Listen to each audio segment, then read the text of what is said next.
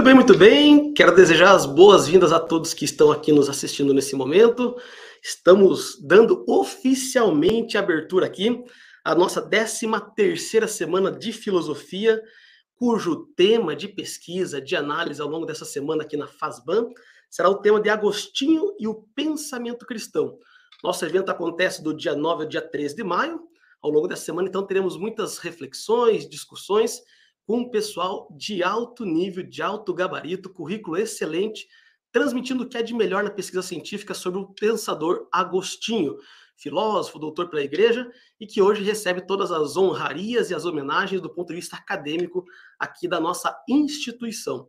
Quero também dar as boas-vindas nesse momento ao nosso convidado especial, ao professor Bento Silva Santos. Tudo bem, professor? Bom dia, bom dia. Bom dia, tudo bem? Bom dia. Que bom. Ficamos muito felizes pelo professor Bento ter aceito o nosso convite, estar aqui à disposição para partilhar um pouco de suas pesquisas acadêmicas é, sobre esse pensador chamado Agostinho. É, a conferência aqui de abertura aqui do nosso evento vai então ser transmitida pelo professor Bento Silva Santos, o título que ele bolou é um título um tanto quanto é, pomposo, extenso, mas que reflete precisamente toda o brilhantismo da pesquisa que ele realizou. Título chama-se Aproximações Fenomenológicas do livro 10 nas Confissões de Agostinho. Tem os dois pontos e diz a interioridade como a altura e profundidade no querer Deum. Professor Bento, seja muito bem-vindo, então, aqui. Antes de passar a palavra para o senhor, quero apenas apresentar aqui aos nossos telespectadores que estão nos assistindo, já dando desde já as boas-vindas e dizendo aí que dá o seu oi pelo chat, a gente vai comentando. Assim que o professor Bento for participando aqui e proferindo sua conferência, a gente vai também interagindo no chat. No final, nós teremos a nossa equipe de debate, que já está prontinha ali, a postos para poder fazer esse debate ficar cada vez melhor ainda tudo bem, pessoal? Tudo bem, alunos? Tranquilos? Bom dia, bom dia. Bom dia, bom dia. Sejam todos muito bem-vindos, então. Esperamos que seja um ótimo evento. E para que vocês possam, então, conhecer um pouquinho o professor Bento, eu vou dizer para vocês que ele possui um currículo de excelência, possui bacharelado em teologia pela Pontifício Ateneu de Santo Antônio, em Roma, na Itália, mestrado em teologia pela Pontifícia Universidade Gregoriana, lá também de Roma, e depois fez mestrado e doutorado pela Pontifícia Universidade Católica do Rio de Janeiro. Atualmente, o professor Bento é professor titular do Departamento de Filosofia da Universidade Federal do Espírito Santo e ex-coordenador do programa de pós-graduação em filosofia por dois mandatos consecutivos. Com toda essa experiência, professor Bento, gostaríamos aí de ficar, né, de desejar mais uma vez as boas-vindas ao senhor e dizer que temos aí um ótimo evento. Sem mais delongas, passo a palavra ao professor para que possa nos abrilhantar com as suas pesquisas e com sua fala, beleza? Seja bem-vindo. Bom dia a todos, alunos, professores, é, convidados e simpatizantes aí do evento, 13ª Semana de Filosofia, que hoje se inicia na Faculdade São Basílio Maio, em Curitiba. Quero saudar em especial aí o professor Antônio de Jalma, o irmão Marco, que me acolheu, e, sobretudo, meu amigo e colega, professor Rogério.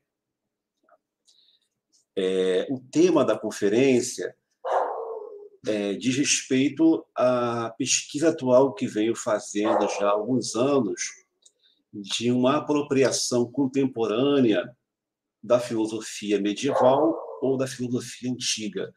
Então, como eu atuo especificamente hoje em filosofia medieval, ao nível da graduação, e na pós eu trabalho essa correlação, é, eu dedico o tema dessa semana, abertura da semana, a uma aproximação fenomenológica que eu vou aqui adaptar, né? não vou entrar em, na explicação de termos técnicos da fenomenologia, mas é uma aproximação que é, é bastante interessante, feita pelo filósofo alemão Martin Heidegger, é, nos cursos que ele dedicou durante os anos de 1920 e 1921 ao cristianismo das origens, ao que ele chama de Urchristentum, cristianismo primitivo, ou cristianismo das origens, ou também chamado cristianismo originário.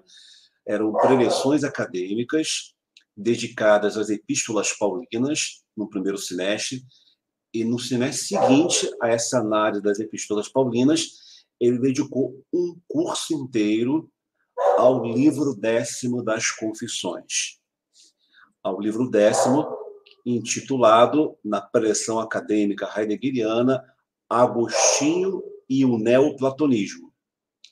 Esse curso foi publicado em português pela editora Vozes, no volume intitulado Fenomenologia da Vida Religiosa. Tá? 2010 a primeira edição e 2014 a segunda edição. É, nesse volume há três cursos que não estão em ordem cronológica. O primeiro é o último curso, Fundamentos Filosóficos da Mística Medieval. O segundo curso é o primeiro do volume, Introdução à Fenomenologia da Religião. E o segundo e o, ter, é, o terceiro curso é Agostinho e o Neoplatonismo, de 1921. É aí nesse livro que nós temos uma aproximação fenomenológica ao livro décimo das Confissões, que trata especificamente, entre outras coisas, da memória.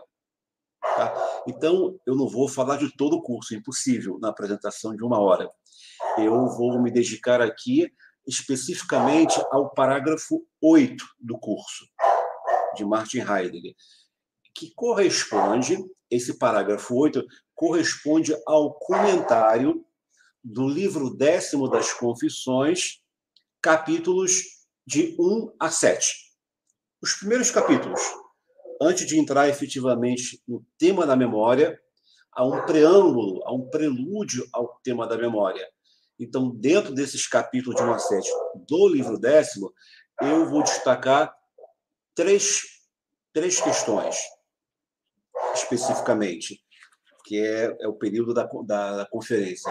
Três temas específicos aí no prelúdio ao tema da memória no livro décimo. O primeiro vai ser o saber de si mesmo, a temática do saber de si mesmo. O segundo, a objetualidade divina, né? é uma expressão que não é de Agostinho, evidentemente, né? a, objetualidade divina, Deus como objeto da confissão. E terceiro ponto, a essência da alma é, especificamente, são os capítulos 5, 6 e 7 do livro décimo das Confissões. Então, eu vou me dedicar aqui nesse período a comentar esses três tópicos: o saber de si mesmo, a objetividade divina e a essência da alma. Como Agostinho entende esses três aspectos à luz de uma leitura contemporânea das confissões. Tá? Não é uma violência. E, ao mesmo tempo, é, já coloco previamente, não se trata especificamente de uma mera descrição desses tópicos. É uma interpretação que Heidegger faz e eu também faço também, né? mostrando como eu concebo, como eu interpreto, como eu entendo esses três temas, levando em conta a minha própria compreensão. Né? Para além de algo extremamente objetivo, o que não existe nenhuma interpretação, porque você entende segundo as suas categorias, e essa interpretação leva em conta fundamentalmente o sujeito que compreende, o sujeito que lê o texto. Então, eu leio Agostinho como eu o compreendo hoje. Tá? Isso pode haver divergências da, da aproximação, mas acho super interessante como a aproximação é feita por vários autores, não só por Heidegger, não, tem Paul Ricoeur e tantos outros que fizeram aproximações ao texto de Agostinho, da tradição, sobretudo em relação ao tema da memória, tá? que é um, é, um, é um tratado fabuloso e que teve muita influência na história da filosofia contemporânea por como, por como Agostinho abordou esse tema da memória. Tá? Eu nem vou entrar tanto na memória, mas é, eu vou dar essa aproximação que me, me, me, chamou muita atenção quando eu li esse texto do Heidegger há algum tempo. É, a primeira coisa que ele coloca em relação ao livro décimo, o que antecede esses três temas que acabei de falar, é, o saber de si mesmo, a objetividade divina e a essência da alma, ele coloca logo no primeiro ponto, no destaque do parágrafo 8, é o motivo do confitei, o motivo do confessar agostiniano, que vai nortear toda a análise heideggeriana do ponto de vista fenomenológico. E o motivo do confiteri, o confessar agostiniano, se baseia na célebre afirmação do próprio Agostinho: Questionmic factus sum. Fiz de mim mesmo uma questão. Fiz de mim mesmo uma interrogação. Fiz de mim mesmo uma pergunta. Se faço de mim mesmo uma pergunta, isso significa que eu não sou uma substância fixa, presente, intacta, inamovível. Eu sou alguém que procura, que conhece, que deseja. E é o tema da conferência, Querere Deum, o procurar a Deus que é da essência de vocês, né? teologia, seminaristas, o procurar a Deus como constituição ontológica da vida. Constituição ontológica, no sentido de que eu sou quem eu sou na medida em que procuro a Deus. É o que Agostinho vai dizer. Esse querer em Deus, se procurar a Deus. Ele coloca, então, aí a categoria coram Deus, diante de Deus. Procurar a Deus, confessar quem Ele é e também louvar. O duplo motivo. Confessar o louvor, confessar louvor e confessar suas misérias, suas fraquezas, sua debilidade corandeu diante de Deus como o lugar agostiniano e cristão do conhecimento de si. Nesse sentido, a interpretação do si mesmo, que é uma categoria até fenomenológica, né? Selbst, ele não fala de eu, sujeito, consciência, termos da filosofia moderna que fixam, congelam o homem numa substância, numa teoria, mas ele vê o si como esse movimento de procura, de projeção, de desejo, de união com o divino. Ele está construindo, evidentemente, uma noção que vai se transformar lá mais tarde em Dasein, ser aí. Mas aqui é o Selbst, o si. A interpretação do si se exibe concretamente nesse, diante quem se confessa. Diante quem se confessa? Deus. É o horizonte que, que norteia a própria interpretação do ser da vida de Agostinho. E, ao mesmo tempo, ele fala diante dos homens. Diante dos homens, isso implica esse contexto da experiência ao mundo compartilhado, ao mundo que nos envolve, etc., do entorno, e é justamente aí que ele coloca essa categoria dupla diante de Deus e diante dos homens.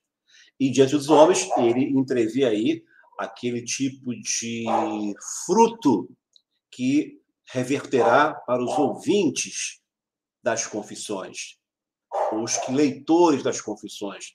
Um deles ele chama Curiosum genus ad conoscenda vitam aliena. Ou gente curiosa para conhecer a vida alheia. É o primeiro tipo de leitor das confissões. Agostinho fala logo isso no início. E o segundo tipo é aquele que terá exatamente, extrairá fruto, fruto das confissões. Exatamente o que Agostinho menciona aí. Portanto, o motivo de confitere nós temos aí é exatamente o, o diante de Deus e o diante dos homens. Nesse sentido, as múltiplas direções dessa confissão ao si, a ele mesmo, a Deus e ao mundo do entorno, ao mundo como tal, que Agostinho é, encontra aí. Então, passemos então aos três pontos. Capítulos 5, 6 e 7 do livro décimo das Confissões, que corresponde ao parágrafo 8 do comentário de Heidegger. Exatamente. O primeiro ponto é confessar tanto o que sabe de si mesmo quanto o que ignora de sobre si. Segundo, a certeza indubitável que anima a busca de Agostinho. Ele está seguro de que ama a Deus. E essa certeza que se torna assim para Agostinho a vida de sua vida. Como ele declara lá, aspas, o teu Deus é também para ti a vida da tua vida.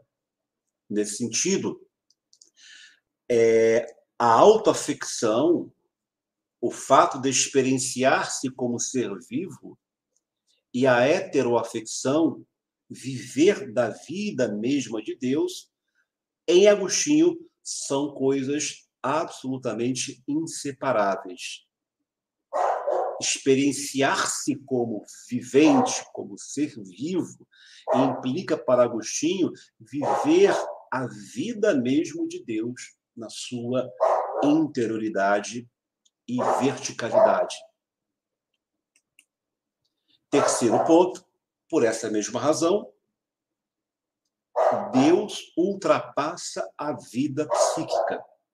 Vamos ver isso. Uma vez que ele é aquele que está acima do cume da minha alma, que é o terceiro aspecto aí, onde Agostinho fala que Deus está acima. E, paradoxalmente, é, ele encontra a Deus na memória, como objeto esquecido. E, no entanto, ele está para além da memória. É o paradoxo dessa procura. Nós o encontramos, de algum modo, no mais íntimo, que é simultaneamente o mais profundo e vertical, porque está para além da memória. E isso que ele coloca sobre certos aspectos no terceiro aspecto, no terceiro ponto. Então, vejamos o primeiro. Leio aspas, livro décimo, capítulo 5. Todavia, há alguma coisa do homem que nem o próprio espírito do homem que nele está conhece. Confessarei o que de mim ignoro. Esse é o primeiro ponto. O primeiro aspecto, a confissão sobre si mesmo. E é aí que Agostinho realiza a sua verdade, a verdade sobre si mesmo diante de Deus, que conhece tudo e para quem nada permanece oculto. Então, essa narrativa que começa aí, dessa confissão sobre si mesmo, sobre o que ele ignora sobre si mesmo, é uma dinâmica interna da alma em direção a Deus. Nessa dupla motivação do confitere, diante de Deus, na presença de Deus, que se realiza no interior dele, em seu coração, e se exterioriza ao mesmo tempo diante dos homens. Exatamente aí, o que Agostinho sabe de si mesmo implica, evidentemente, uma realização da alma no exterior. Isso acontece como? Através das potências ou faculdades da alma. Embora não se mencione aqui, mas conhecer e saber sobre si, isso vem através de uma atuação fora, pelas potências da alma. Ou seja, pelo entendimento, pela memória, pela vontade e pelos sentidos. Então, saber de si mesmo, confessar o que sabe sobre si mesmo, é realizar ou fazer referência a alguma coisa de intermediária, que vem justamente através das faculdades da alma. Mas para confessar o que ignora de si mesmo, Agostinho tem necessidade da luz divina. E aí que entra o problema desse primeiro aspecto. Como confessar algo que ele ignora de si mesmo? Se ele ignora, se ele não sabe, então, e ele recorre a essa metáfora, a metáfora da luz, que também foi aplicada à razão humana, mas aqui a, a luz divina, é só no contexto dessa luz onde a alma não pode realizar com suas potências ou faculdades que se torna possível procurar o que Agostinho desconhece de si mesmo. Só que o texto não fornece muita coisa para entender como ele, ele diz isso logo na primeira página das Confissões, livro décimo, quando ele é, confessa as suas misérias, os seus pecados, as suas debilidades, é, ele confessa porque Deus tudo sabe e essa luz que vem em auxílio dele, que o motiva a também, ao mesmo tempo que confessa, é, reconhece que nada é. Reconhece o nada dele, ao falar das misérias, dos seus pecados, das suas debilidades. Então, essa luz, para ficar mais claro, eu recorro aqui a uma imagem do místico medieval, mestre Eckhart, muito conhecido, é, que utilizou justamente uma imagem muito, muito é, fina para falar dessa luz que ele chama de fundo da alma. Fundo da alma. Como se lá no interior eu já tivesse essa condição porque Deus está unido a mim, no mais íntimo, é que me possibilita, de algum modo, confessar aquilo que eu não sei. Cito aqui um breve texto, então, do sermão de mestre Eckhart, sermão 101, sermão alemão 101. Aspas, mestre Eckhart. As forças emanam imediatamente do ser da alma. Enquanto as potências da alma são direcionadas para as criaturas, para o mundo criado. O fundo da alma, Grund der Seele, o fundo da alma, o seu ser, está direcionado por natureza a Deus, e só Deus é capaz de receber. Pois ali por natureza, ela nada recebe a não ser somente o ser divino, sem qualquer meio. Fecha aspas. Essa expressão clássica aí, fundo da alma, que não se identifica com as faculdades ou potências da alma que agem para o exterior. Essa expressão, fundo da alma, é o ser, é a luz que habita no mais íntimo do homem, e essa luz que permite, transpondo para o texto agostiniano, confessar o que ele não sabe, dada essa unidade que há entre o fundo da alma e Deus. Comentando o texto, para além das potências da alma, existe algo de mais elevado e de mais interior, diz Eckhart, um lugar íntimo e puríssimo, que ele chama ser da alma, ou que ele chama, aspas, o ponto mais alto da alma, que desprendendo-se de tudo, chega a este lugar perfeitamente livre, onde Deus está presente. É com base nessa irrupção da alma para o seu interior na estranheza de todos os meios e a todas as imagens, que descortinamos a luz para confessar o que Agostinho ignora de si mesmo. É por isso, ainda comentando a passagem de mestre Eckhart, é por isso que nada é tão estranho à alma quanto ela mesma, uma vez que é impossível a geração de sua própria imagem. Os sentidos são incapazes de gerar, de gerar qualquer tipo de conhecimento em relação à alma, pois não têm acesso à sua essência. E assim conclui Eckhart, aspas, ela sabe todas as coisas, ela sabe todas as outras coisas e desconhece a si mesma. Retornando a Agostinho, então, não obstante esse paradoxo da confissão do saber e da ignorância relativos a si mesmo, Agostinho fala de uma certeza indubitável: o amor de Deus.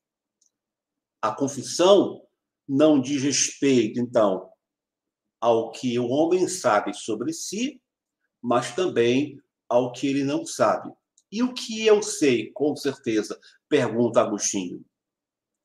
Responde: Senhor, eu te amo. Domine amo te. Trata-se, evidentemente, de uma certeza fundada sobre uma espécie de evidência natural, enquanto sustentada por toda a realidade que continua repetindo para Agostinho no próprio texto que devemos amar a Deus. É o que ele fará na sequência depois. Todo mundo criado vai confessar que não é o mundo que é, não é o mundo que ele ama. Foi aquele que nos criou. A gente vai ver isso depois. Todavia, é uma certeza de amar a Deus que concerne uma realidade sobre a qual não se sabe com precisão o que é em sua essência. Poderíamos transcrever esta frase agostiniana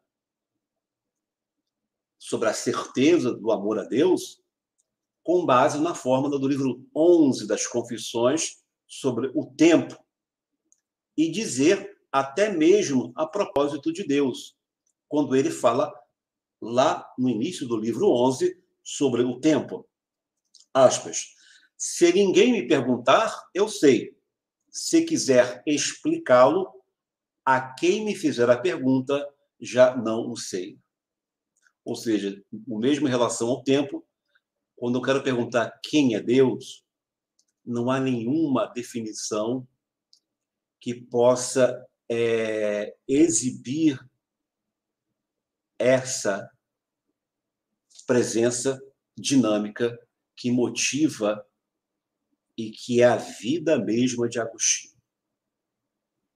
Por mais que a gente tenha as definições da tradição mística, o inefável, o absoluto, o bem, mas isso não traduz a dinâmica que move Agostinho a viver mais, a procurar mais. E isso que leva Agostinho a viver e a procurar incessantemente não se define, está sempre ali, em movimento, junto dele, unido a ele. O procurar é entendido, então, digamos, fenomenologicamente, é estrutura ontológica para a vida do eu. É o sentido existencial do movimento desse querere, desse procurar a Deus. Esse procurar não é não é apenas uma questão psicológica, ética e moral. Esse procurar agostiniano no movimento das confissões, esse procurar constitui o ser mesmo de Agostinho. Por isso que eu falo, estrutura ontológica da vida do eu. É isso que Agostinho nos dá no livro décimo, quando fala aí nesse primeiro aspecto. O querere deu o procurar a Deus, mesmo na sua ambiguidade, no próprio livro das Confissões, nós não podemos analisar aqui, quando ele fala com categorias neoplatônicas, sumo bem, o imutável, mesmo na categoria ambígua do procurar agostiniano, por causa da influência da filosofia antiga, é a atitude de buscar a Deus como estrutura ontológica para a vida do eu. Portanto, o papel constitutivo desta confissão não possui somente um caráter, como eu disse, psicológico, ético ou teórico. É estrutural. Lendo aí as confissões. Daí a pergunta retórica e interessantíssima de Agostinho. Quid amo cum te amo? Quid amo cum te amo? O que amo quando te amo? Olha a pergunta dele. O como do procurar aqui. A pergunta pela essência, mas vem também pela pergunta como a pergunta a respeito do modo pelo qual devo procurar a Deus, como procura a Deus, se converte na pergunta pelo modo que devo procurar a vida feliz. Procurar a Deus, procurar a vida feliz, procura a vida da alma. Procurar a Deus, preocupação pela vida. Só podemos amar a vida feliz à medida que também temos um conhecimento a seu respeito. Bem, segundo aspecto do meu tema, a objetualidade divina, que é na sequência aí é o capítulo sexto do livro décimo das Confissões, que é justamente com essa frase que eu acabei de falar. O que amo quando te amo o que amo quando te amo. É o aspecto da objetualidade divina, que concerne aí exatamente a esse conteúdo, esse quid, que é que segundo a metafísica grega neoplatônica, isso é definido teoricamente como o imutável, o absoluto, etc. Ele diz isso lá no finalzinho. Mas, por outro lado, essa pergunta não se restringe a um quid, a uma definição de quem é Deus que ele ama. Agostinho pergunta, Agostinho responde à pergunta: quem é Deus? Nos capítulos 6 e 7, que a gente vai analisar aqui brevemente.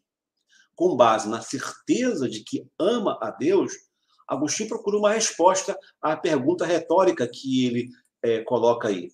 Quid amo cum te amo.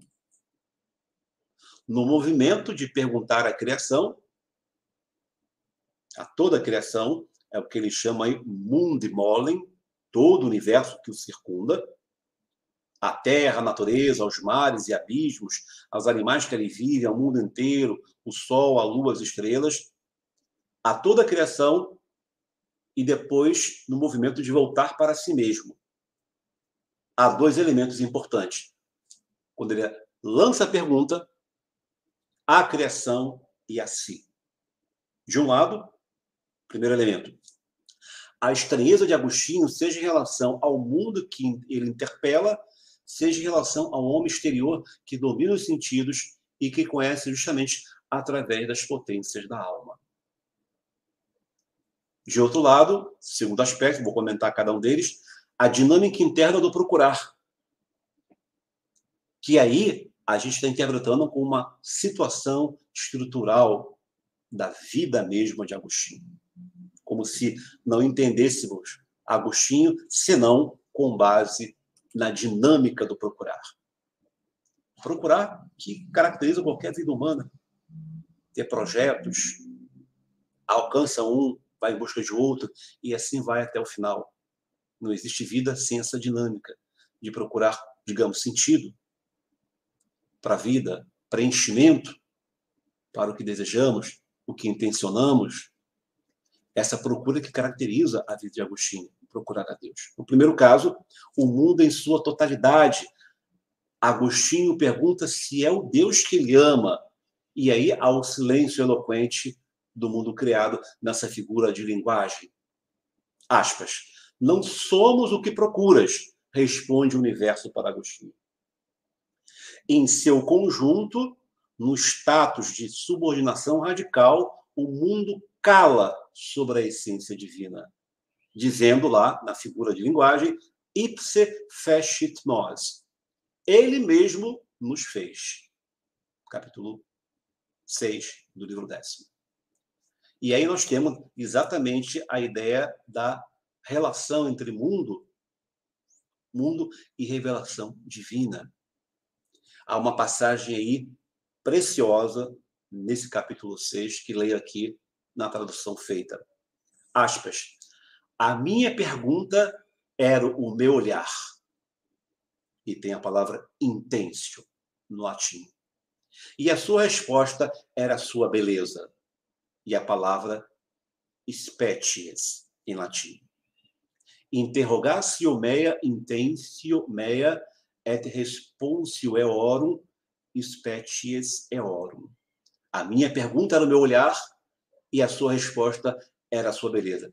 A minha pergunta era intensio, a, a contemplação, Agostinho diz, dependendo da tradução. E a resposta do mundo criado era a beleza. Era a sua beleza. A intensio aqui designa o dinamismo da alma que tende para algo, tende para si mesmo, para perceber, para perceber a sua própria posição. E a expressão latina aí, species, para falar de beleza, indica a forma inteligível dos seres, que transparecem na ordem e na sua beleza. É o argumento clássico da relação entre Deus e o mundo. A beleza do mundo criado remeteria para o divino, segundo a célebre passagem de Romanos 1:20, texto clássico da patrística sobre a, a interpretação, a relação de que o mundo revela o divino pela sua beleza. Então, contemplamos essa beleza. É o texto de Romanos 1,20. Fenomenologicamente, Deus se revela na medida em que o mundo se dá. É a ideia da manifestação da beleza, aí no texto agostiniano, como impossibilidade de objetivar o mundo, fugindo, portanto, a toda objetivação. Na ideia de uma apropriação fenomenológica dessa passagem e de Romanos 1:20, por exemplo, Deus se revela na, na medida que o mundo se doa. Como se doa? Pela beleza, que se presta à contemplação. A pergunta exige uma base indispensável. Quando ele pergunta quem é aquele que eu amo, a relação transcendental que é impossível que o mundo estabeleça com Deus. O homem possui essa condição, uma vez que, diz Agostinho, pode julgar, interrogar e, sobretudo, tem a possibilidade de procurar. Mesmo que essa procura seja aparentemente do tipo ascensional. Aí, procurar a Deus. No segundo caso, que eu mencionei anteriormente, a dinâmica interna do procurar. No segundo caso, a dinâmica mesma de um querere a Deus, que não paralisa a sua fé em uma estável e, conterna, e eterna contemplação. Nada mais anti-agostiniano, segundo as confissões, do que essa ideia de uma estável e eterna contemplação aqui e agora, que sufoca ou relativiza o procurar. Com base nesse movimento existencial do querere, Agostinho chega no fundo infundado de sua alma, para utilizar uma expressão ecartiana, fundo infundado de sua alma. E aí poderá não somente conhecer a Deus e a si mesmo, mas também possuir o Deus que ele procura. Esse conhecer a Deus, longe de ser a soma quantitativa de noções sobre Deus, embora apareça isso nas confissões, por causa da influência da filosofia neoplatônica em Agostinho, com as categorias Deus, sumo bem, Deus imutável. Então, esse conhecer, longe de ser isso, segundo o livro décimo, é experienciável no agir mesmo do viver. E, nesse sentido, é conhecer na experiência fática de sua própria vida, para Agostinho, não tem o estatuto de objeto no sentido filosófico, mas de significatividade. É uma categoria dessa procura. Deus é para ti mesmo a vida da tua vida, diz Agostinho. Significatividade, que é uma categoria existencial que encontramos vivendo, preenchendo nossa existência com sentido. A realidade, o que é real? Como concebê-la? É preciso, segundo a tradição filosófica moderna de Kant e Descartes, sobretudo, na polêmica entre realismo e idealismo, sair da gaiola da consciência e pular para fora para conhecer o mundo externo? Não, isso é um contrassenso. O real é aquilo que experimentamos, que vivenciamos, é o vivido sob a categoria de significatividade. Significatividade aqui é o sentido de existência, é o caráter mesmo de realidade, de vitalidade da própria experiência religiosa de Agostinho. Isso é real para ele. Ninguém precisa dizer o que é real. Ele mesmo experiencia o real aí, procurando a Deus. Terceiro e último aspecto, a natureza da alma que é o capítulo sétimo do livro décimo das Confissões. E isso aparece com a pergunta: quem é, aspas, quem é aquele que está acima do cume da minha alma? Quis ist ille super caput anime me? Quem é aquele que está acima do cume da minha alma. Eu acho esse último aspecto, a gente encerrar, é, sensacional, porque aqui, nesse capítulo sétimo, o que a gente vai colocar, em síntese, é mostrar que uma interpretação é, que não seja mera descrição do texto agostiniano, eu digo, uma interpretação fenomenológica ou contemporânea do texto agostiniano, mostra que em Agostinho, livro décimo, e friso bem, é uma análise do livro décimo, não de outras obras de cunho filosófico, ou teológico, ou exegético, ou místico, ou poético.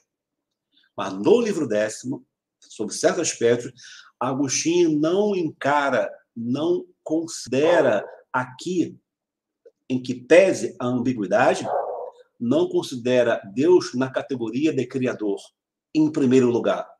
Ele o é, certamente, para Agostinho, mas não o considera nessa perspectiva. Ele considera a, o, a Deus algo que supera. Mas vamos ver em que sentido essa superação. O terceiro aspecto concerne ao único lugar no qual Agostinho pode procurar o seu Deus, e ao procurar conhecer a natureza divina que ele ama segundo aquela pergunta do segundo aspecto. Cuide amo cum te amo. A alma, exatamente. Quem é aquele que está acima da minha alma? Daí a ideia, a natureza da alma, a essência da alma. Não é uma parte qualquer da sua alma, mas a memória enquanto parte mais complexa do homem interior para Agostinho. Né? essa dialética homem exterior e homem interior. É aqui que reside a sua parte interior, ânima, melhor que a parte exterior, corpus, diz Agostinho. O lugar possível para interrogar, julgar e, portanto, conhecer a Deus como resultado de um processo de superação. Quem é aquele que ultrapassa o cume da minha alma? Pergunta Agostinho. A pergunta desencadeia um movimento de superação. Chegar a Deus através da alma, mas acima da alma. As etapas desse movimento são indicadas com o verbo latino, aí conjugado transibo. Transibo, irei além. Irei além desta minha força, alma, como elan vital. Irei além. Transibo, o verbo transire. Portanto, como comenta, sob esse aspecto, Paul Ricoeur, aspas, a busca de Deus dá imediatamente uma dimensão de altura, de verticalidade, à meditação sobre a memória. Contudo, é na memória que Deus é primeiramente buscado. Fecha aspas. Não, ainda não, continua, perdão. É, altura e profundidade são a mesma coisa, escavam-se na interioridade. Fecha aspas, Paul Ricoeur, no livro A Memória, a História, o Esquecimento. Tradução é, São Paulo, Unicamp, 2007. Então, sobre esse movimento agostiniano, voltando aqui, Heidegger, no seu comentário ao livro décimo, chama a atenção para a pergunta, afirmando cito literalmente, aspas, Deus é alguma coisa que também ultrapassa a alma. Justamente a alma. Ele destaca aí o verbo ultrapassar, novo sentido. Fecha aspas. Este ultrapassar, transpor, que é a interpretação da pergunta agostiniana, quem é aquele que está acima da minha alma, este ultrapassar não é simplesmente sinal da ótica grega, segundo a qual Deus é definido como criador em relação à sua criatura. Embora, eu já disse, essa tendência esteja presente em outras passagens agostinianas do livro décimo, onde Deus é concebido como suma bem, suma beleza, luz, dilexio, substância é, é, é imutável, convém observar o novo sentido aqui sublinhado por Heidegger é, para comentar a passagem, a pergunta de Agostinho. Não somente a ideia de um ter sido criado objetivo, não aparece aqui, quando fala quem é aquele que está acima da minha alma. Ao conceber, então, a alma ultrapassada por Deus, nesse sentido, Agostinho entrevê a possibilidade que é apropriada à alma de encontrar a Deus em seu cume, em sua mais radical profundidade, tornando-se uma só coisa com ele, para utilizar a imagem ecartiana no fundo da alma, Grund der Seele, onde é a luz, é o ser mesmo da alma, que na tradição mística esse ser, essência da alma, fundo da alma, é a centelha do divino que habita o homem. E há inúmeros comentários sobre essa ideia de centelha divina que habita o homem. Esta superação, iniciada com a pergunta: quem é aquele que ultrapassa o cume de minha alma? Só será possível quando a alma converter todo o seu modo de saber através do qual está habituada a conhecer. Trata-se de conhecer cujo estatuto é a experiência de significatividade. A experiência mesma sendo prioritária no querere Deus. É claro que procuramos a Deus através do estudo, da teologia, mas o procurar a Deus, em primeiro lugar, deve transformar o próprio homem que procura, o próprio homem que interroga, que questiona, como Agostinho disse, facto mi, é, questio mihi facto sum. E a intenção agostiniana de percorrer um caminho espiritual concreto de buscar a Deus se dá com base nesse sentido de realizar a própria vida, de realizar a própria existência. E, comenta Heidegger, ainda a pergunta, que aparece exatamente aí no, no tema da essência da alma. Não aparece a ideia de, de ter sido criado, mas se Deus, aspas, se Deus é isto ou aquilo. Não se, perdão, não se pergunta se Deus é isto ou aquilo. Não se define um se ele é isto ou aquilo. Mas aí, comentando essa pergunta agostiniana, quem é aquele que está acima da minha alma e enfatizando o verbo ultrapassar, em latim, transibo, transire, mas aí está. Se eu nele com ele, vivendo nele, encontro a Deus. Então, é a dinâmica é, da pergunta se traduz justamente no aspecto não de conteúdo de definição, mas de realização de uma unidade com o divino, no mais fundo, profundo da alma. Diz Agostinho, por exemplo, livro décimo capítulo 20, quando procuro a ti, ó meu Deus, procuro a vida feliz. Procuro-te para que viva a minha alma. A partir, já concluindo, desta transição do conceito teológico da transcendência para sua significação ontológica, Agostinho aponta para o fato de que o Espírito vivo de Deus se realiza como motilidade da alma, como mobilidade ou motilidade, movimento ontológico da alma, modo de ser da alma, que nunca cessa de procurar, sempre está inquieta à procura de sentido, de significado na própria vida e da existência. Santo Agostinho viu, então, no inquietum cor nostrum, inquietude do nosso coração, a grande e incessante inquietude da vida.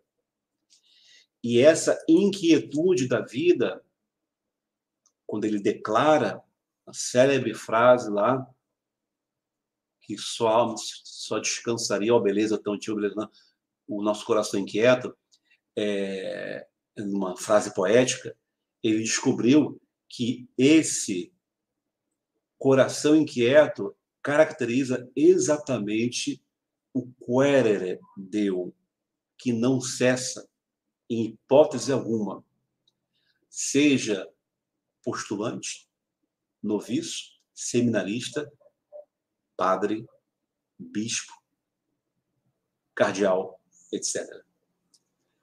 É uma procura que estrutura a nossa própria existência sempre. Bem, agradeço. Finalizei aqui no ponto certo. Espero que tenham apreciado aí uma reflexão sobre Agostinho, livro décimo das Confissões. Muito obrigado. Muito bem, muito bem. Fico muito feliz por participar de uma conferência de alto nível como essa, professor Bento. Ficamos felizes, tenho certeza, como instituição, todos aqueles que estão nos assistindo. Já mandaram os parabéns, as felicitações, dizendo que a, a participação aqui tem sido realmente muito gratificante. A sua conferência veio ao encontro, professor Bento, de uma aula que eu dei recentemente para os nossos alunos aqui, eu tenho, me lembro de fazer exatamente essa expressão do, do nos ate et inquieto cor nostrum, donde que quesca em te, justamente por conta dessa mensagem agostiniana, de que só encontraremos então a tão bendita felicidade quando repousar em ti, ó Senhor. Professor Bento, fico muito feliz, agradeço imensamente a sua palestra, a sua conferência, a sua participação aqui na nossa Semana da FASBA. É, e temos perguntinhas, temos perguntinhas, temos Sim, perguntinhas. Preparado, professor? é, eu vou deixar os nossos colegas do nosso grupo de debate que prepararam perguntas especialmente para o senhor, fizeram as leituras Sim. prévias, fizeram o dever de casa, estão aqui para interrogá-lo no bom sentido de fazer esse Sim, e aprofundar cada vez mais essas discussões sobre os temas agostinianos. Pessoal do grupo de debate, tranquilo, tranquilos? Estão preparados aí? Eu passo a palavra a vocês, os nossos integrantes, e fique muito à vontade, tá? É, primeiramente, obrigado, professor Bento, pela explanação, né, uma explanação muito boa. É, não conheci esse pensamento de Heidegger, né, eu sou do segundo ano, ainda na filosofia contemporânea, mas é, eu gostaria de poder intercalar perguntar ao senhor, é, esse ignorar de si, né, o que sabe de si, seria um ato consciente, natural do homem, ou ele se daria de uma forma totalmente inconsciente? A noção de ignorar conhecimento sobre si. Isso. É, Agostinho entra em detalhes aí, eu já ouvi dizer que seria uma dimensão do inconsciente, né, aquelas categorias que pode ser introjetadas no texto medieval não faz sentido nenhum. Uhum. É, inconsciente. É, ele, ele menciona isso no início e fala na dinâmica dessa onisciência divina. Para ele, a única possibilidade de eu confessar o que eu não sei sobre mim mesmo é na dinâmica da fé. É, de, uma vez que Deus conhece tudo, há uma onisciência então, a confissão do que ele é mediante as faculdades, obviamente. O que ele não sabe, é, ele é, é, diz na primeira página, não me lembro agora passada, na primeira página das Confissões aí, livro décimo, se não me engano, acho que é o livro décimo, é, ele fala dessa dupla dimensão de que a, confis, a, a luz, quer dizer, a, a, graça, aliás, ele fala, a graça vem em auxílio e que me possibilita confessar o que eu não sei, que é o nada dele. A ideia Sim. do nada, de debilidade, tudo, ele fala só nisso. A ideia de ignorar, a gente pode colocar outras categorias, mas a ideia é que na dinâmica do divino, só Deus permitiria a ele confessar o que ele não sabe por causa da onisciência divina e por causa dessa unidade que há entre a alma e Agostinho, né? Essa ideia do coloquei fundo da alma para dizer que uh, a ideia de unidade da procura, Agostinho e Deus, parece ser uma coisa só enquanto procura, né? Enquanto ele procura é uma só coisa com Deus.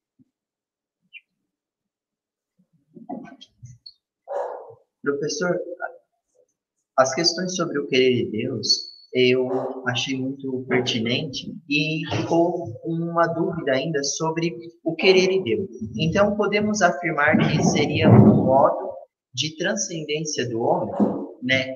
E, e seria possível, né, como aplicar o querer de Deus é, na vida pastoral, né? Ou ele está é, reservado à experiência particular do homem?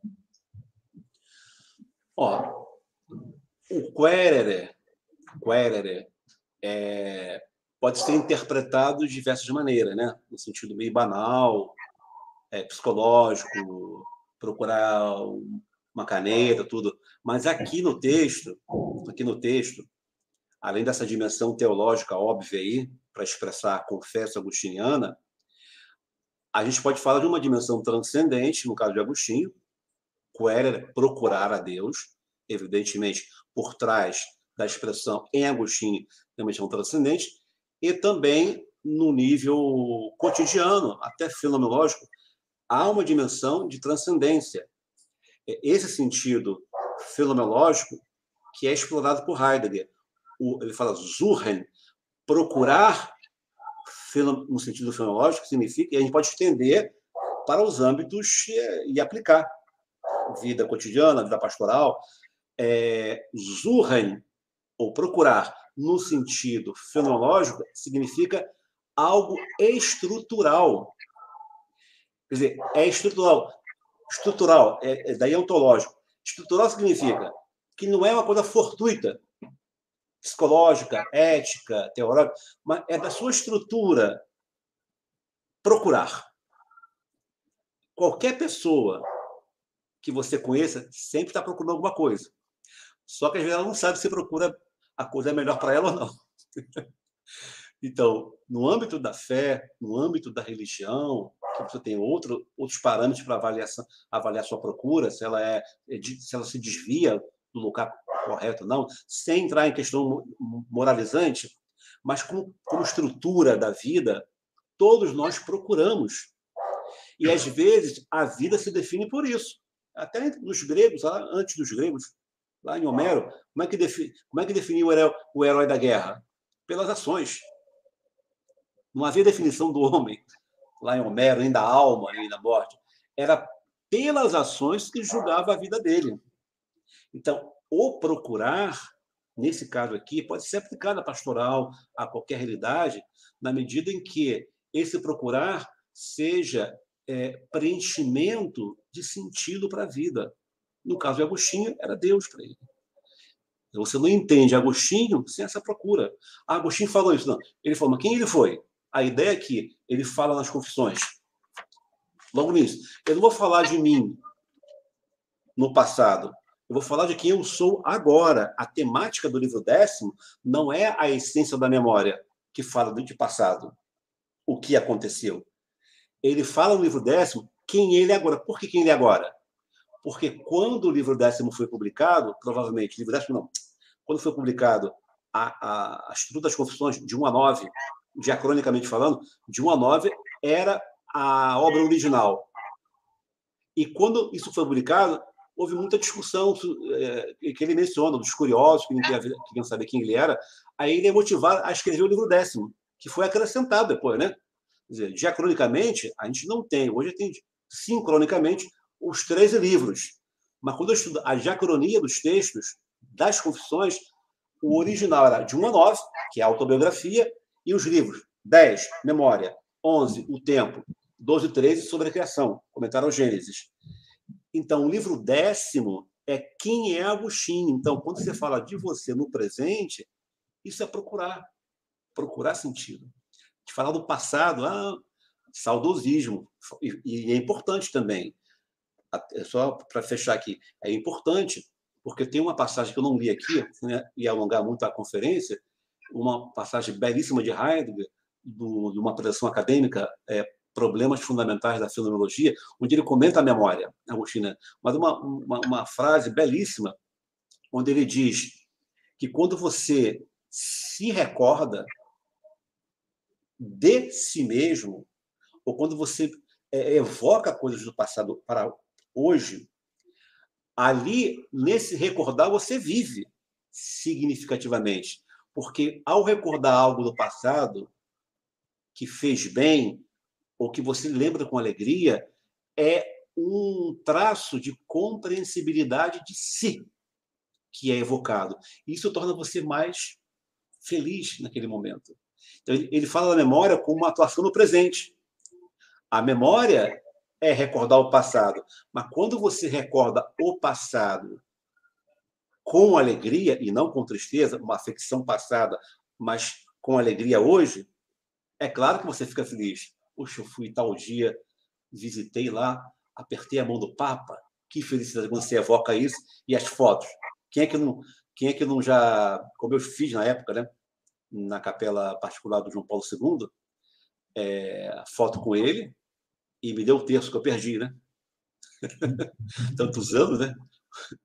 É, fui na capela e eu me recordo, eu tenho essas fotos até hoje, com João Paulo II na capela. Então, quando eu, eu me recordo de coisas do gênero, o que eu recordo? Eu recordo de mim mesmo, de um pouco de compreensibilidade que eu tenho de mim. Isso me faz feliz, porque aquilo do passado é atuante, é atuante aqui e agora.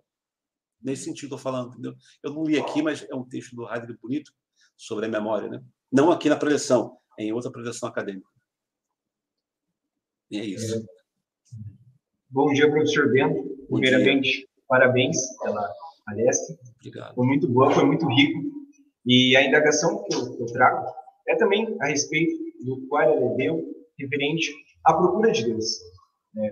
Uma indagação que pode surgir é se, pelo fato dessa procura, ela é constante, né? estamos sempre procurando a Deus, para Santo Agostinho, a, a, indagação que me vem é que quando nós falamos em Agostinho, muitas vezes nós trazemos uma interiorização, uma introspecção, algo interno, conhecer-te é, a si mesmo.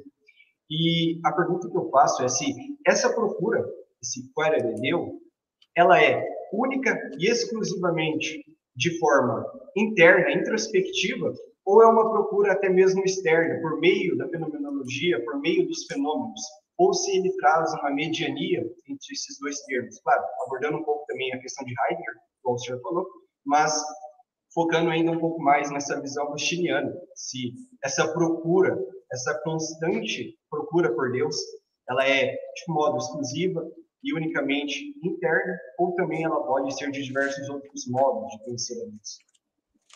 Ó, tem uma passagem, vou responder a você aqui, do próprio preleção, agora de memória aqui. Ó. Deixa eu ver aqui. É, Está aqui. Encontrei a passagem de memória aqui, no contexto aqui. É, só, me, só repete assim, a, a, sinteticamente. A procura, se é só interior. Isso, de forma objetiva, se ela seria, por exemplo, quando nós pensamos em Santo Agostinho, pensamos em memória, pensamos em algo mais introspectivo essa procura, ela é exclusivamente interna ou ela também pode ser por meio do fenômeno, por meio daquilo que Deus se aparenta ser, se deixa se revelar? É, não, no caso de Agostinho, tenho uma passagem aqui típica sobre isso. No caso de Agostinho, é, a gente tem que pensar em, em dois momentos. O texto de Agostinho, livro décimo, que se presta exclusivamente, é, eminentemente, a uma leitura fenomenológica.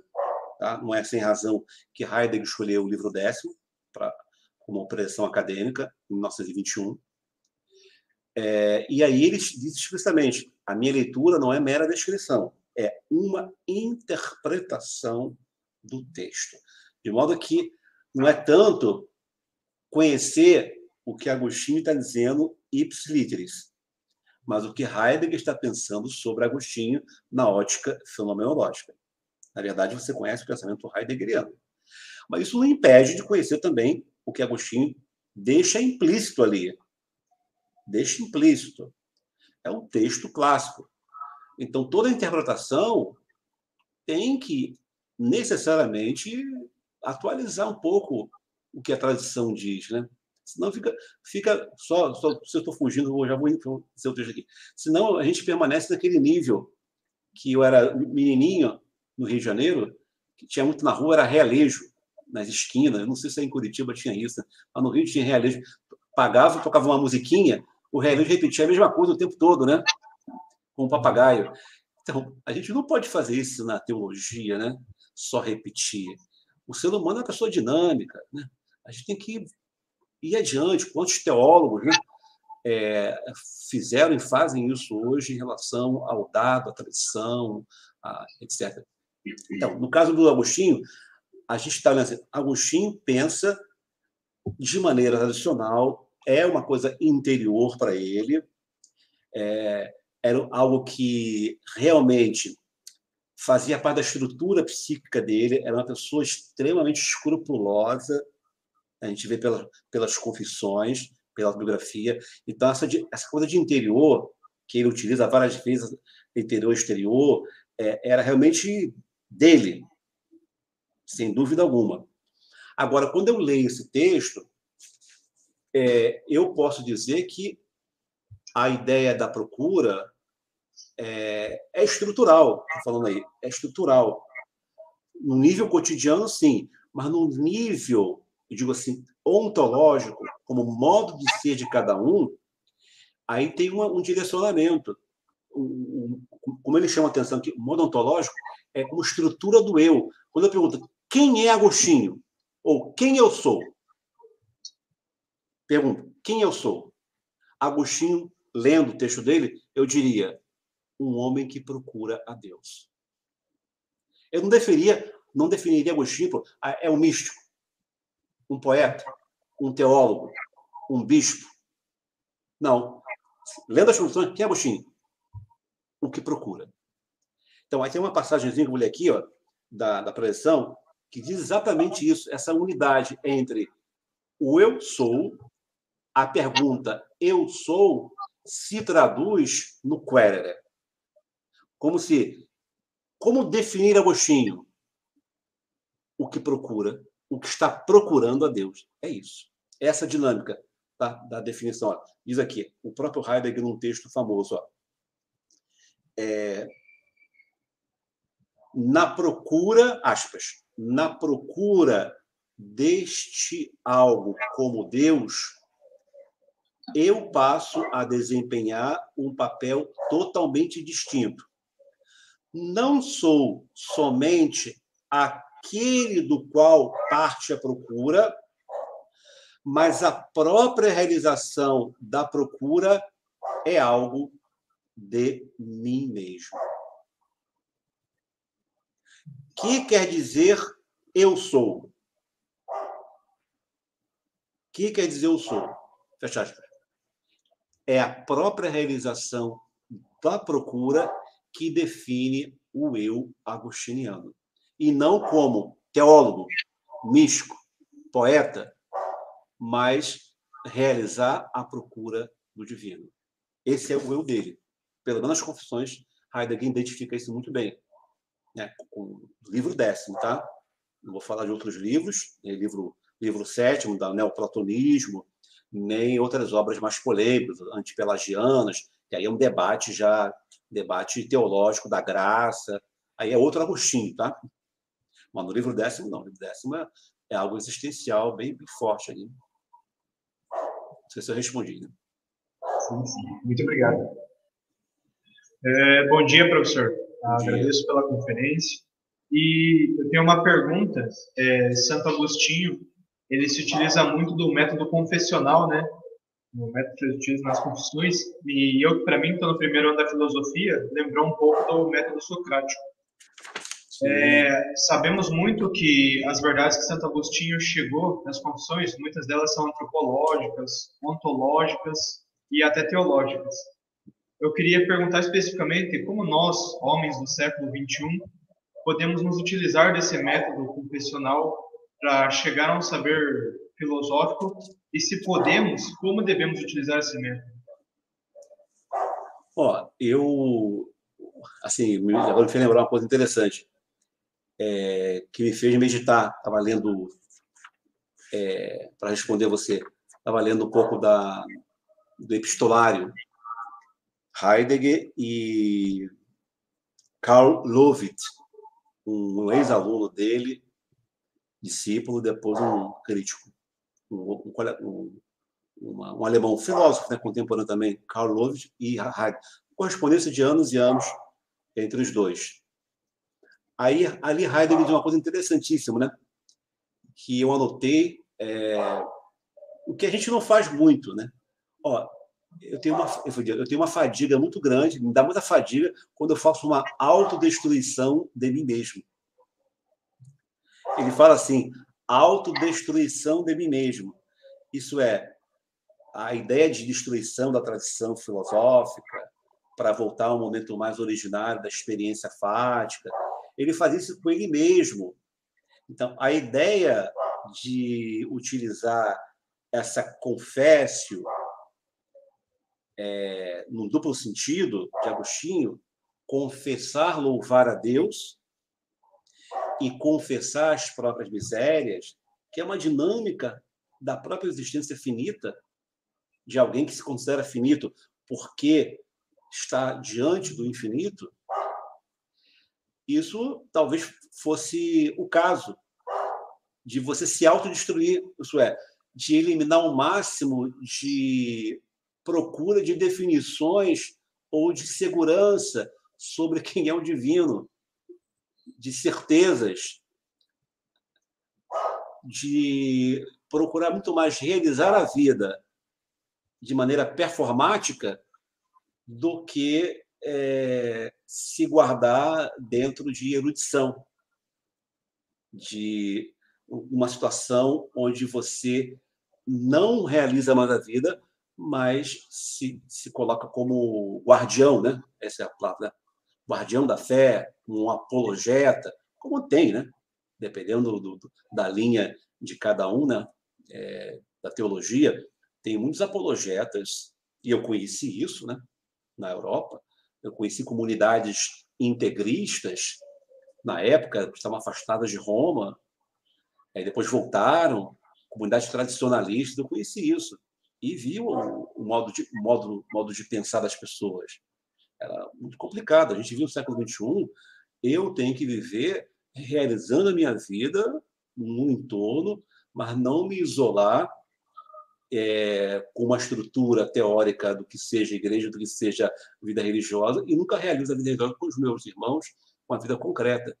Isso eu, isso eu conheci de perto, sabe? Então, para responder, a ideia é realizar, é, lançar-se, procurar é, viver, ter essa sede do conhecimento, pesquisar, ir adiante, lançando-se, conhecendo a sua fé com mais, com mais concretude e não apenas é, salvaguardando estruturas.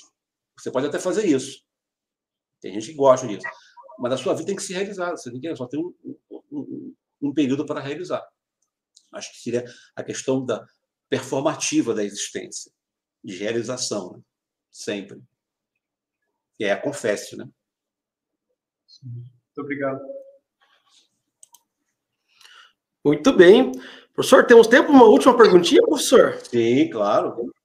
É, na verdade, a gente tem duas perguntas aqui no chat que eu gostaria de, de partilhar. É, o padre Rony Denison, né? Ele pergunta assim, professor Benton, na taxonomia da alma, por assim dizer, a mente é a parte mais elevada da alma para Agostinho? E se sim, se não, como relacionar a mente em Deus e Agostinho? É, no sentido aí, ele diz claramente, né? É, claramente que é a parte mais elevada por causa, e aí eu interpreto, da estrutura transcendental da alma. O que é a estrutura transcendental comparada com o universo? O universo, ele utiliza a figura da linguagem da prosopopeia, o universo fala, mas o universo não fala, evidentemente. Vem dos animais. A estrutura transcendental é que confere exatamente essa questão elevada. Julgar, amar e conhecer.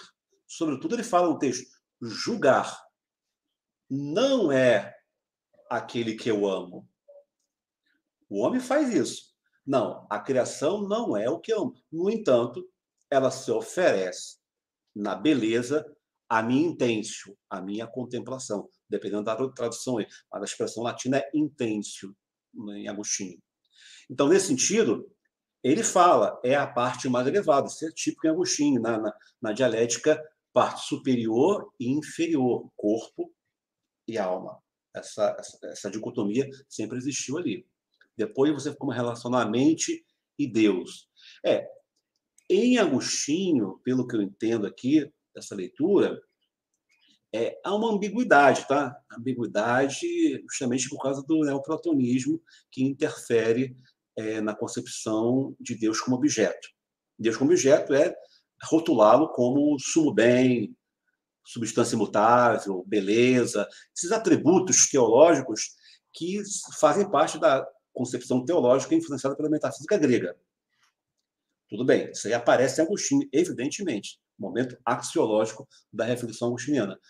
Mas quando ele fala dele com Deus, é, eu não saberia dizer, mas o que eu li, e leio essa coleção já há muito tempo, é que a estrutura toda de Agostinho, desse movimento da alma na procura do seu Deus, não há uma, uma separação somente Deus, né? somente Deus. É todo ele. É, para você ter uma ideia, ele, ele fala do. Ele, ele, a mente dele está toda presente nas ações, é, no, no, nas expressões latinas, na retórica. É, não há essa separação assim. Agostinho todo é uma, uma mente que procura. E no caso da imagem que eu utilizei, há uma unidade para Agostinho entre o interior dele e o divino que ele procura. Quer dizer, no sentido de em ato, em ato, não há uma separação. Deus e a mente de Agostinho. Agora, se eu quiser separar, como faz a teoria, a reflexão filosófica, a reflexão teológica, separa. Agostinho é um eu, uma criatura, e Deus é o Criador. Vou me unir a Deus, o Criador, no culto. Tudo bem. Mas aqui no livro décimo, não há essa separação. O eu dele mesmo está unido na dinâmica do procurar. Isso que é o sentido fenomenológico e ontológico da vida de Agostinho. No procurar, no querere, a mente agostiniana é uma só coisa com Deus. Professor, está procurando, é isso. Eu, eu, eu fiquei assim, é, realmente pensativo aqui, porque quando a gente faz uma leitura, não necessariamente no Heidegger, mas dos existencialistas em geral, nós temos aquela famosa tese, né, de que a existência precede a essência. No fundo, no fundo, quando a gente observa a grosso modo o existencialismo, ele seria uma crítica ferrenha a esse modo de organizar a existência e a essência que os cristãos propõem. Sim, sim. Eu sempre fiz a leitura, professor Bento, de um jeito é, um tanto quanto condenando Agostinho e todos os cristãos de que, tá vendo? A sua essência está pré-definida aqui, ó. Não tem existência posterior, na verdade é a tua essência. E aí eu, eu chamaria isso tua vocação, o teu ser já estaria é. pré-definido. Essa sua interpretação e do Heidegger, né, que você trouxe à luz, é uma revolução para mim, hein? Estou aqui ajustando as ideias. Esse ato de existir, no sentido de que quando eu me confesso e é um confessar existencial, inverte toda a lógica do pensamento. É, nesse caso do livro décimo, porque eu frisei muito o livro décimo, sim, sim. porque Agostinho é também culpado por essa, essa concepção é, é, é substancialista, sem dúvida alguma. Ele é ambíguo. E qual é a existência que não é ambígua, né?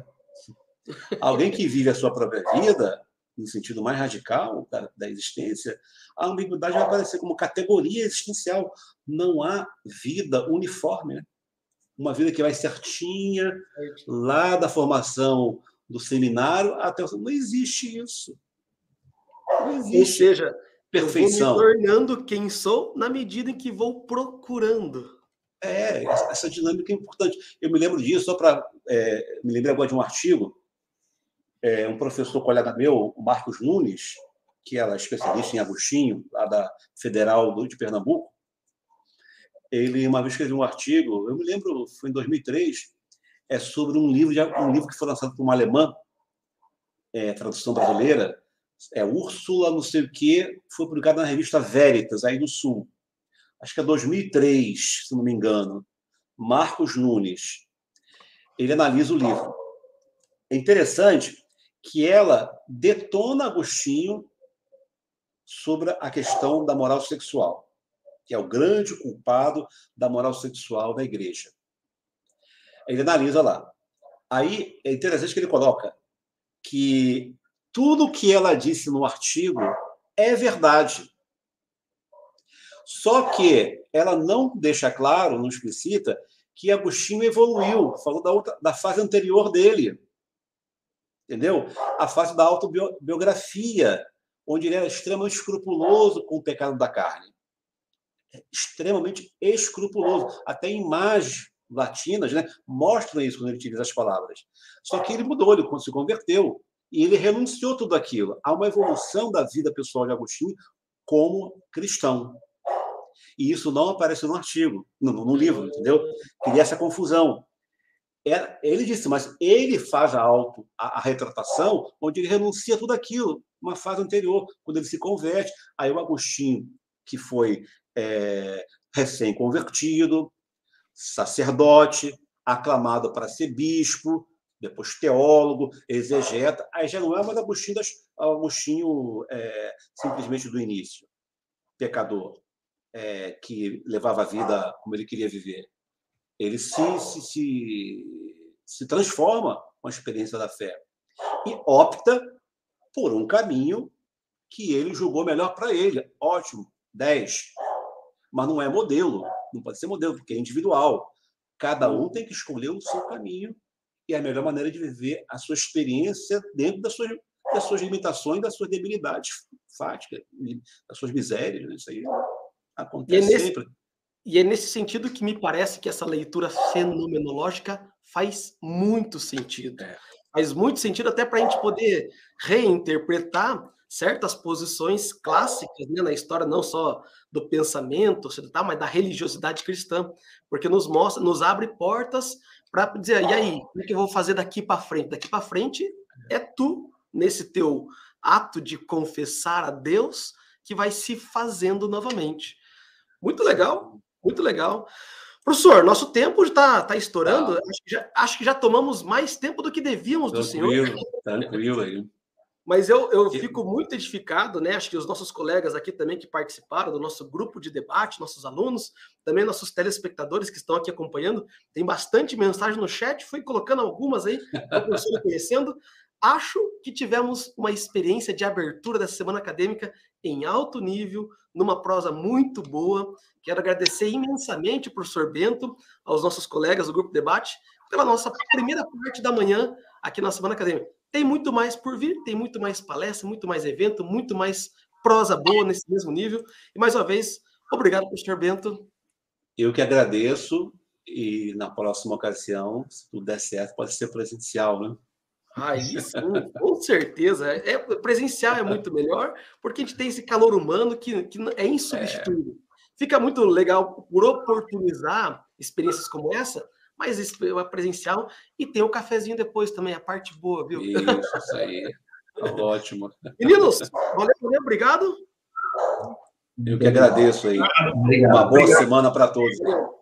Igualmente. Obrigado, Pessoal, fique ligado. Nós temos a nossa lista de presença. Por favor, aqueles que estão participando, querem certificado, assinem a lista para deixar registrado e ganhar esse super certificado do evento com o professor Bento.